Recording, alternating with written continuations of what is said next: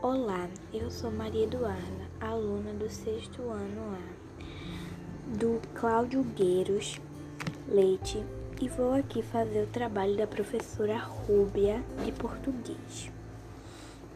Eu vou contar a lenda do lobisomem.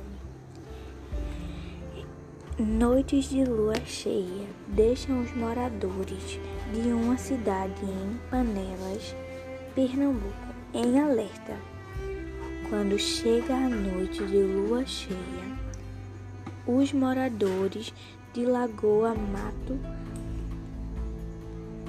na zona rural de Panelas, também no Agreste, ficam assustados. Isto porque desta vez um animal traria acados e os ônibus estavam em grupo de estudantes. Assunto na misteri...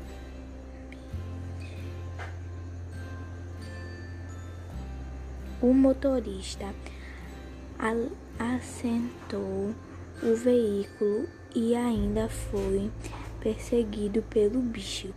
As pessoas na região acreditaram que tratasse de um lobisomem. Beijos, tchau!